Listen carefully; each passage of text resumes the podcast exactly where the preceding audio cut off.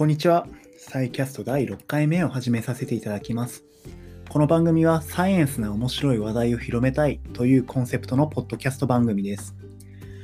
科学雑誌を読んで面白そうなネタがあったらそれを話そうという内容なんですが、今回はゴリラ、ボノボの世界、えーゴリゴリラ、ボノボの世界の養子文化について紹介している、えー論文を見つけましたので、まあ、そその研究結果を、えーと紹介しつつちょっと動物の社会学っていうものを少し考えてみたいなと思います。ですね、えっ、とまあ、今回この この前、ポッドキャストどんな人が聞いてくれてるんだろうって思って調べたら、アメリカで聞いてくれてる人がいるみたいなんで、ちょっとそういう人にはピンとこないのかもしれないんですけども、えっ、と、私の通勤経路にですね、えっ、と、まあ、ゴミ捨て場が何箇所かあるんですけども、まあ、ゴミ日本でゴミ捨て場っていうと大体カラスに荒らされるじゃないですか。でですね、えっ、と、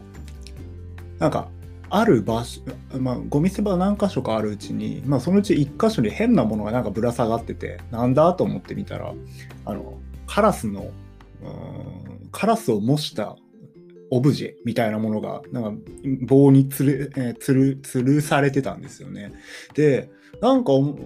気になったことが、えっと、他のゴミ捨て場って結構カラスに荒らされてひどい状態になってたんですけど、あの、その、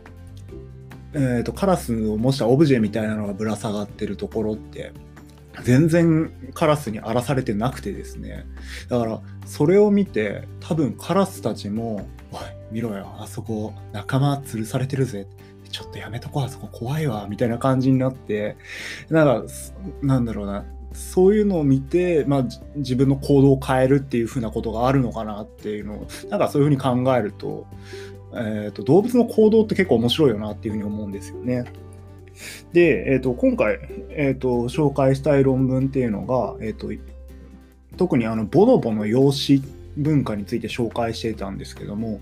まあ、養子っていうと、まあ、人間の世界ではある、まあ、普通にありますけど動物の世界にでもなんか一部はあるみたいなんですでもやはりないっていうのが基本のようですね。っていうのもちょっとそのえっ、とまあ、特に哺乳類とかの、えーとえーこの養子文化については、えーあ哺乳類においてもすごいレアなようで例えばチンパンジーとかサルっていう、まあ、そういう、えー社会的な、えー霊長類の場合でも小さいうちに母親が死んでしまうと、まあ、やはり、まあまあ、イメージしやすいんですけどやっぱりその子のその母親の子供っていうのも、まあ、早い、えー早い段階で死んでしまうという割合が高いようです。でまあ無事に大人になったとしてもやっぱチンパンジーとかって社会性の動物じゃないですかあのボスがいてハーレムがあってっていうのなんですけどもそういう社会的な、えー、とヒエラルキーが低くなってしまうっていうことがあって、まあ、子孫の数も少なくなるっていうことが言われてます。そうですよね。まあ、まあ、ちょっと、あまりいい例ではないかもしれないですけど、まあ、人人間みたいにすごい社会性を発達させた世界においても、やっぱりちょっとシングルマザーとか、まあ、あの片方の家庭だけっていうのだと、まあ、やはり経済的に苦しいっていうのことをよく聞くじゃないですか。まあ、それを踏まえると、やはり、まあ、チンパンジーとかの世界だと、まあ、もうもうちょっとシビアなのかなっていう感じですよね。まあ、なこういう社会性の、えーなんだ、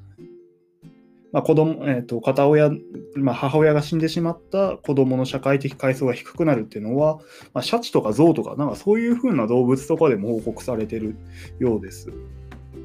で、一方ですね、あの、マウンテンゴリラ、あの、まあ、そう、マウンテンゴリラだと、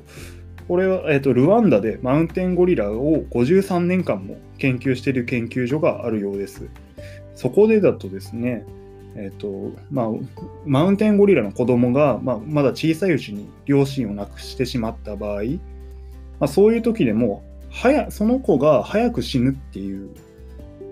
ことはあんまり起こらないしかつ、えー、と社会的に、えーヒエラルキーが低くなるっていうふうにならないっていうふうならないようだっていうことが、えっと、これまで報告されてたみたいです。で子供の数、まあ、その子供が、まあ、将来大人になった時の子供の数っていうのも、まあ、親親がし早く死んじゃってても、まあ、そこに影響はなかったっていうふうなことが言われてます。どどうやら孤児を見捨てないような、えーまあまあ、家族の中で、まあ、例えばあれですかね自分の、まあ、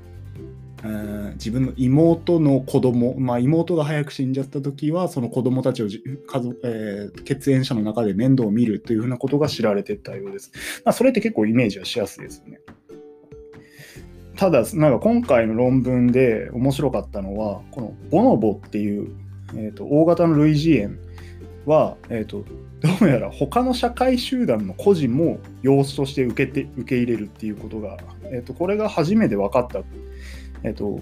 まあ、他の社会集団ですから、まあ、例えば、まあ、先ほどのマウンテンゴリラの例ですと、まあ、例えば自分の甥っ子や姪っ子を育てることって自分の遺伝子とはかなり近いところなので、まあ、そこってのはあまり意外性はないんですけども、まあ、その遺伝子的に、まあ、子孫将来的に子孫が、まあ、自分の遺伝子を大切にするっていう意味ではすごい理にかなってる行動なんですけども他の社会集団の孤児を受け入れたっていう研究え、結果が出てるようで、これがすごい面白いですよね。で、これちょっと論文読んだ後に気づいたんですけども、京都大学霊長類研究所の先生の、えーと、論文でした。2021年3月18日に、えーと、サイエンティフィック・リポーツに、えーと、投函されてました。でここで、まあ、何をもって養子としたかっていうのを判断したかというと、まあ、常に、えーまあ、具体的に5メートル以内の範囲に常にいて、えーと、毛づくろいをしたり、食べ物を共有化したり、えーとえー、あとは授乳をしたりっていうふうなことをしている。まあ、こういう行動が見られたので養子と判断したってことなんですけど、確かにここまでやってるんだったら養子だろうなって感じですよね。で、えー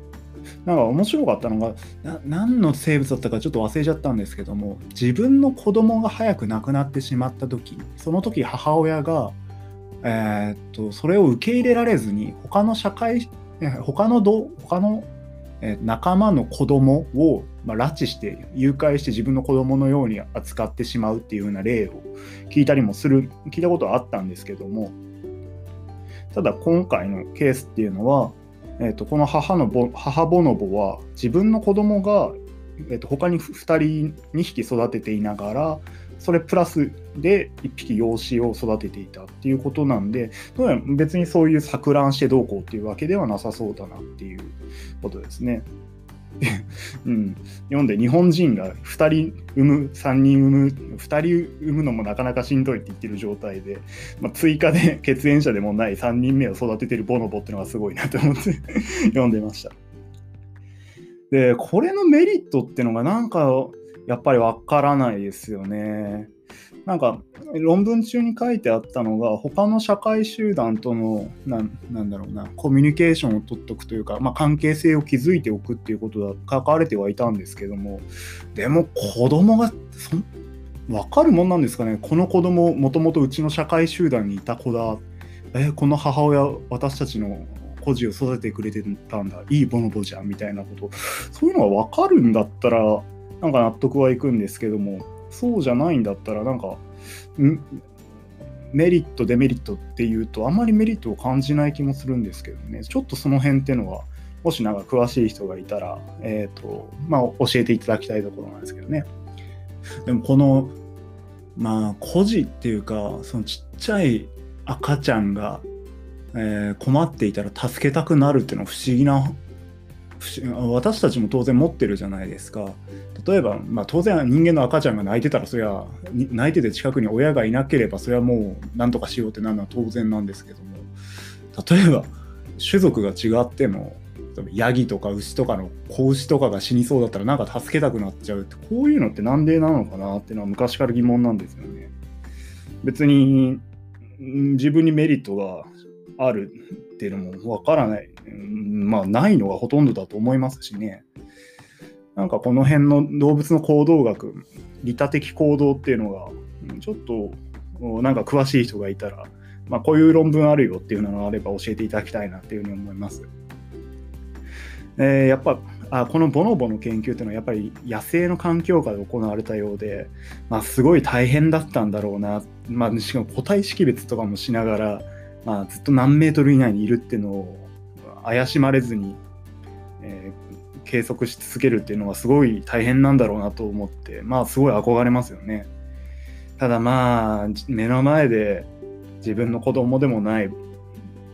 よその集団の孤児のボノボを育ててるっていう図を見てしまったらなんかやっぱ感動するんですかね。うんまあこういう論文があって面白かったっていうので、えー、と今回紹介させていただきました。今回も、えー、とお聞きくださりありがとうございます。えっ、ー、と